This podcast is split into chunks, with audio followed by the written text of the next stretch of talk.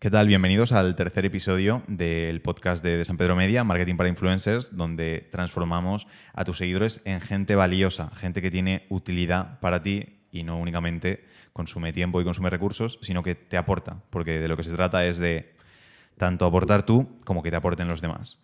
Y en este tercer episodio vamos a hablar de, Carla. Cómo influenciar, cómo conseguir tener audiencia sobre tus Uy, tener audiencia, ¿no? Cómo conseguir tener influencia sobre tus seguidores. Perfecto. Tema quizá ambiguo, pero importante. Y mm, al fin y al cabo, cuando nos dedicamos a tener una marca personal, a ser influencers, de eso se trata, de influenciar y obviamente siempre influenciar positivamente. Así que, sin más dilación, empezamos con Carla. Vale, yo creo que para abrir este tema podemos volver un poco a lo de la autenticidad del otro día que estábamos hablando y creo que influenciar va a depender mucho de la credibilidad que tengan nuestros seguidores. O sea, al revés, perdona, de la credibilidad que tengamos sobre nuestros seguidores. Si nuestros seguidores nos creen, confían en nosotros, se fían de lo que somos, de lo que decimos, probablemente van a acabar comprando lo que les digamos.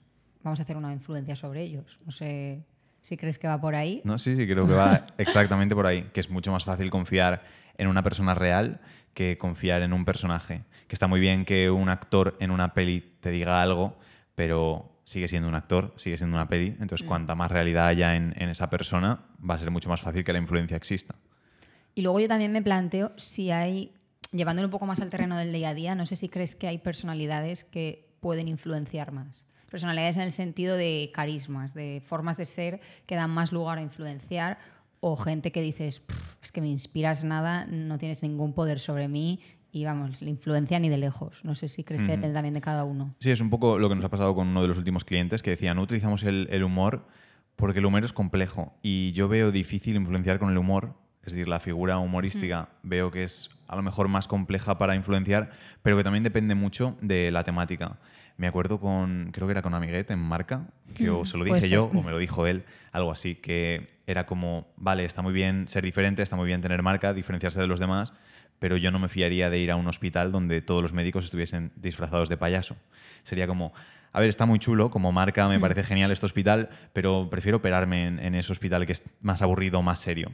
Entonces sí que creo que hay personalidades que tienes que utilizar en algunos casos de forma casi obligatoria, como en temas serios como es salud eh, laboral, de temas de leyes, por ejemplo, que un influencer eh, de medicina, un influencer de abogacía, yo sí que creo que es necesario que haya esa parte de, de fiarte como persona y que luego hay otros que son mucho más abstractos, como puede ser pues, el del gaming, por ejemplo, el de los que juegan a, juegos y los retransmiten, que puede ser un perfil súper serio y que guste por el hecho de ser súper serio, o uno que sea muy agradable, mucho más ameno, mucho más afable. Entonces no es tanto a lo mejor la personalidad de, la persona para que venda o influencie más, sino a qué tipo de público voy dirigido y sobre todo qué es lo que pretendo influenciar sobre algo serio, sobre algo que no y probar, ¿no? No sé, a lo mejor yo del nicho de abogados no conocemos muchísimo y a lo mejor nos damos cuenta de que sí que a la gente le gusta que el abogado sea pues graciosete o algo así. Yo creo que no, pero todo es al final analizarlo. Yo creo que eso que dices tiene más que ver igual con el considerarlo como una especie de experto. Es decir, me fío de este tío porque es el que más sabe de derecho penal en Valencia. Buenísimo. Ese estilo, por ejemplo. Correcto. Yo es que igual estaba pensando más en, el, en la gente. Yo pienso ahora, pongo aquí delante de la mesa toda la gente que conozco, que es mucha, igual no me cae, pero bueno, así rápido, un vistazo, y digo, es que todos estos no tienen capacidad para influenciar.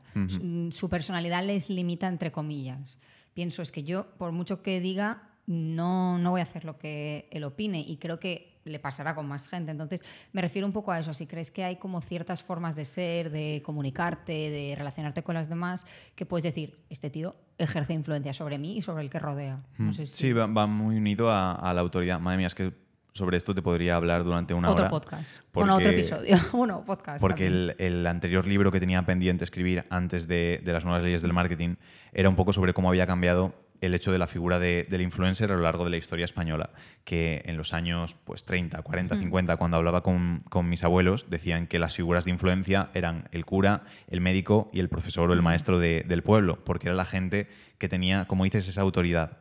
Y como eran figuras autoritarias, pues ibas al maestro o al médico y le pedías consejo de, de relación de pareja, consejo sobre tus hijos, cuando ellos no tienen por qué ni siquiera tener ni idea sobre cómo Mm. Criar a un hijo, pero tienen esa autoridad e influencia, tienen una influencia sobre ti, aunque el tema ni siquiera tenga, tenga que ver contigo.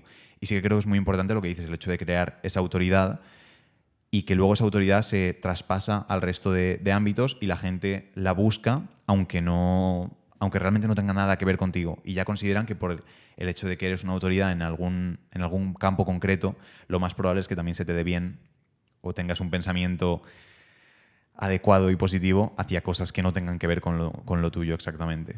Y luego eso es peligroso. Bueno, yo creo que es peligroso porque no sé si has escuchado todo el lío que se formó hace como un año sobre unas toallitas para el acné. No. No. Tema de beauty es cosa de Carla. No, no, es que varios influencers empezaron a no recomendar, pero a decir que utilizaban una especie de toallitas para el acné que era una maravilla, que si tienes un grano aquí eso te lo pasas y desaparece. ¿Qué pasa? Que esas toallitas creo que iban bajo prescripción médica. Ups. y no sé si llevaban antibiótico o eran parte de un tratamiento y demás. Entonces, evidentemente, pues toda la industria farmacéutica, digamos que se exaltó un poco y dijo que era una barbaridad que gente que no tenía ni idea, ni formación, ni, ni capacidad al final para recomendar ese tipo de cosas lo estuviera haciendo y que es que se estaban pidiendo muchísimo ese tipo de toallitas en las farmacias y como que a partir de ahí saltó un poco la alarma de, uy, porque todo el mundo quiere esto si es que además no se lo podemos dar porque lleva antibiótico, porque necesita Mm. receta y demás. Entonces creo que es un poco peligroso el que se le ejerza. Es como que se le otorga más poder o más conocimiento del que deberían. Sí, es, es peligroso y aquí es, no voy a ser el abogado del diablo, pero es un poco que en el momento en el que unas influencers reciben más autoridad que los farmacéuticos. Sí, sí, al- ganaron las influencers, se Exacto. quedaron como malos la industria farmacéutica. Pues es, es el tema que la industria farmacéutica se basa casi al 100% su negocio en, en la autoridad, en el hecho de que si tienes un malestar, la industria farmacéutica, los médicos te dicen tómate esto y te va a ir mejor. En el momento en el que te está recomendando a alguien ajeno a ellos el- lo que tienes que tomar o lo que tienes que usar, que es algo muy peligroso y que nos recomendamos desde aquí, no, no, no.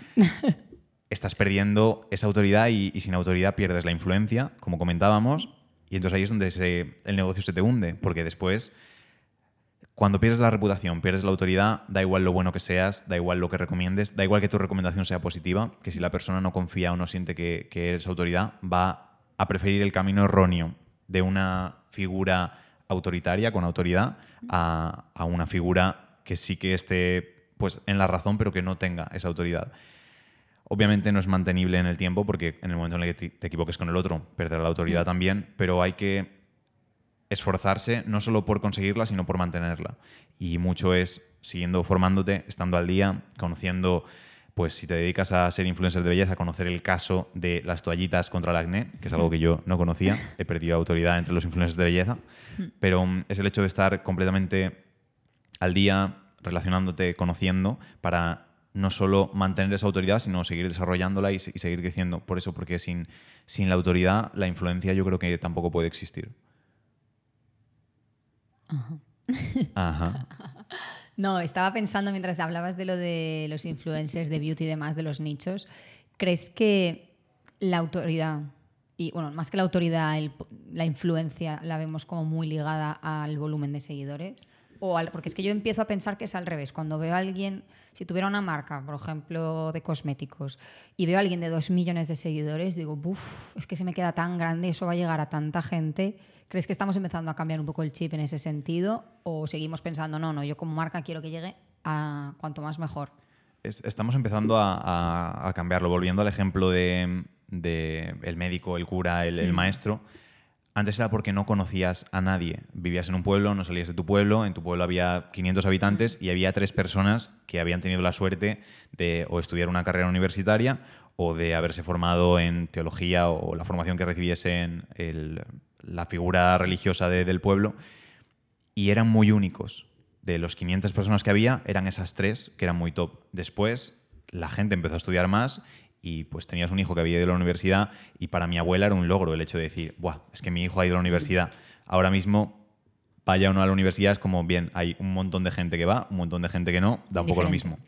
Y fue cuando nos centramos más en la especialidad. Yo recuerdo hace unos años que fue el boom de los másters y era como, es que la carrera no te sirve de nada, lo, que, lo importante es el máster, es la especialidad. No sé si ahora ha cambiado eso todavía siguen muy centrados en que el máster es lo importante, Pero llega un punto en que ocurre lo mismo, que dices, es que todo el mundo tiene másters, ya la especialidad del máster deja de existir porque todo el mundo lo tiene. Y pasamos a la siguiente especialidad, que es máster, formación, experiencia, juventud, que quieren todo. Y aquí es donde entró el tema de las redes sociales, el tema de las figuras públicas online, y es donde sí que se ha marcado un poquito la diferencia, que ya no es quiero a alguien formado, quiero a alguien con experiencia, quiero a alguien especializado, sino que además tenga una presencia o tenga una autoridad que, que todo lo anterior me lo confirme como en la vida real. Hmm. Y ese fue el boom de las figuras grandes y que siempre te centrabas en lo más grande. Pero ahora hemos visto que el problema principal que tienen las redes sociales es la falta de confianza que tiene la gente. Lo comentaba ayer en la charla de, del ESIC, que las redes sociales el problema es que es tan distante, que es lo que dices, es tan distante, es tanto volumen, es tanta gente, que tampoco yo si le escribo a un influencer de 5 millones de seguidores y me recomienda algo, solo porque me lo diga él y tenga 5 millones, me cuesta creerlo. Mm. Me hace falta un poco más. Y esa cercanía la consigues también en un influencer más pequeño.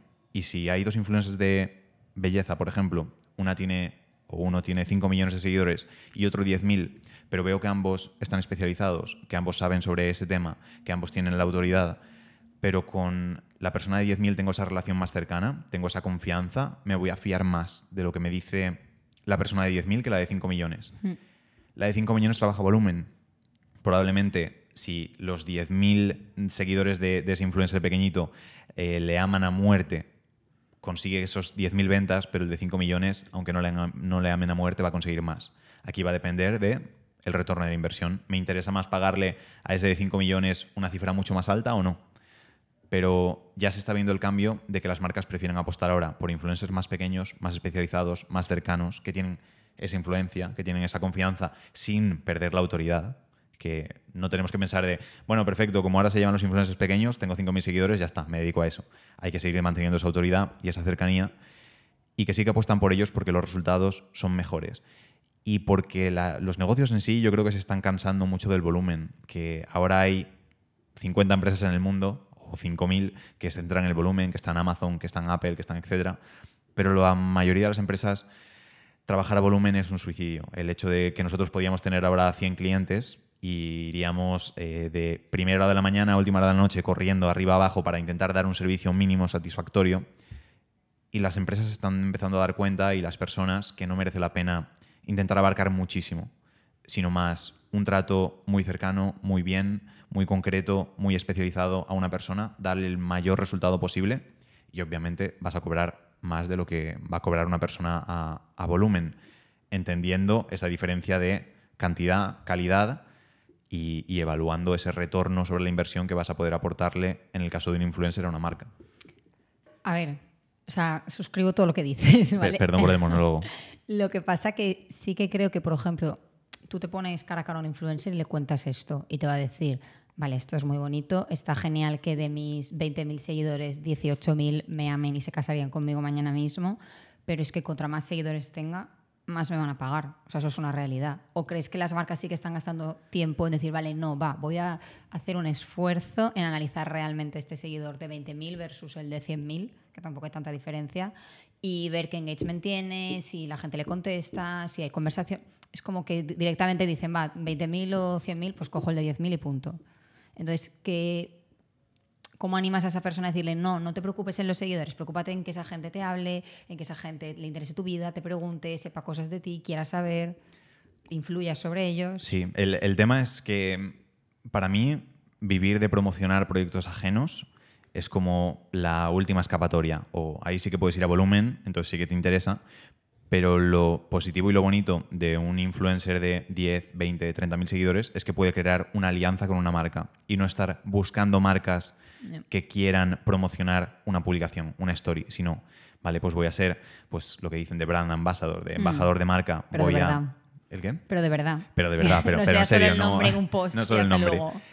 El hecho de colaborar muy fuerte con una marca y de no ser solo la figura que promociona, sino la figura que colabora, la figura que asesora, la figura que dice, oye, pues de mis 10.000 seguidores me están diciendo que la última prenda de ropa que habéis hecho es estupenda, que la última crema funciona genial, que les encantaría que esta crema tuviese este aroma, este color, esta textura, Hmm. y colaborar ahí en, en tener una relación mucho más fuerte con la marca también.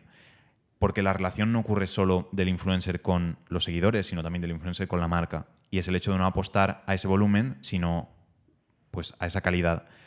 Obviamente las marcas sí que valoran todo eso y las grandes marcas promocionan con todo el mundo.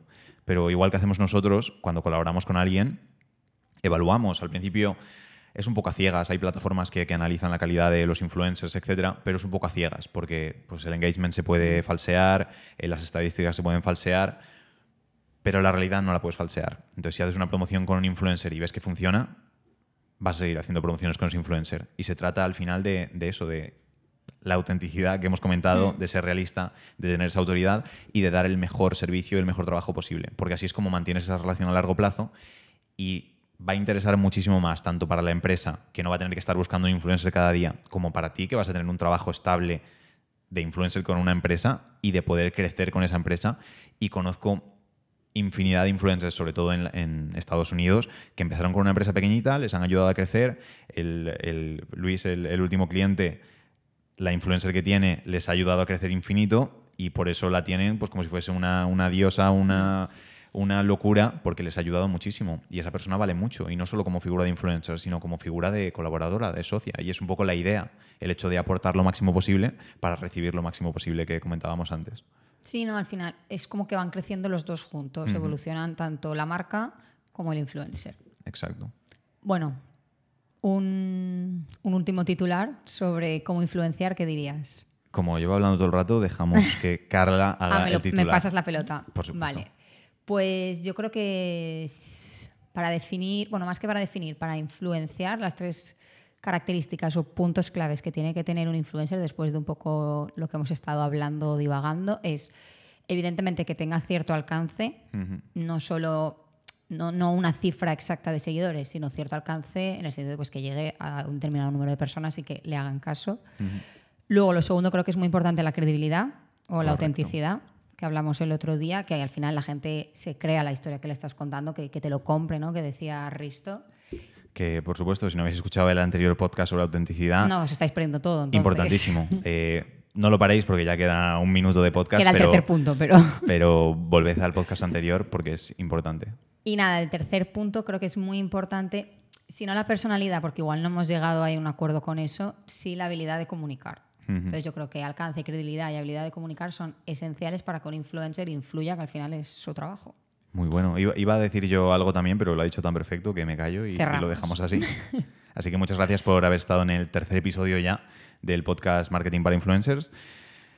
Comentadnos ¿Qué pensáis sobre, sobre esto que hemos hablado? ¿Hasta qué punto creéis que está cambiando el, mundo de los influencers? Si habéis notado en vuestras propias cuentas que las marcas ya se preocupan por otro número extra, además de únicamente los seguidores, o si siguen valorándoos únicamente por esa cifra. Esperemos que no, esperemos que estos estéis encontrando con marcas positivas que lo hacen. Y después el hecho de valorar también esa autoridad que tenemos dentro de nuestra temática. Entonces, contadnos un poquito la experiencia respecto a eso y nos vemos en el siguiente. Hasta luego.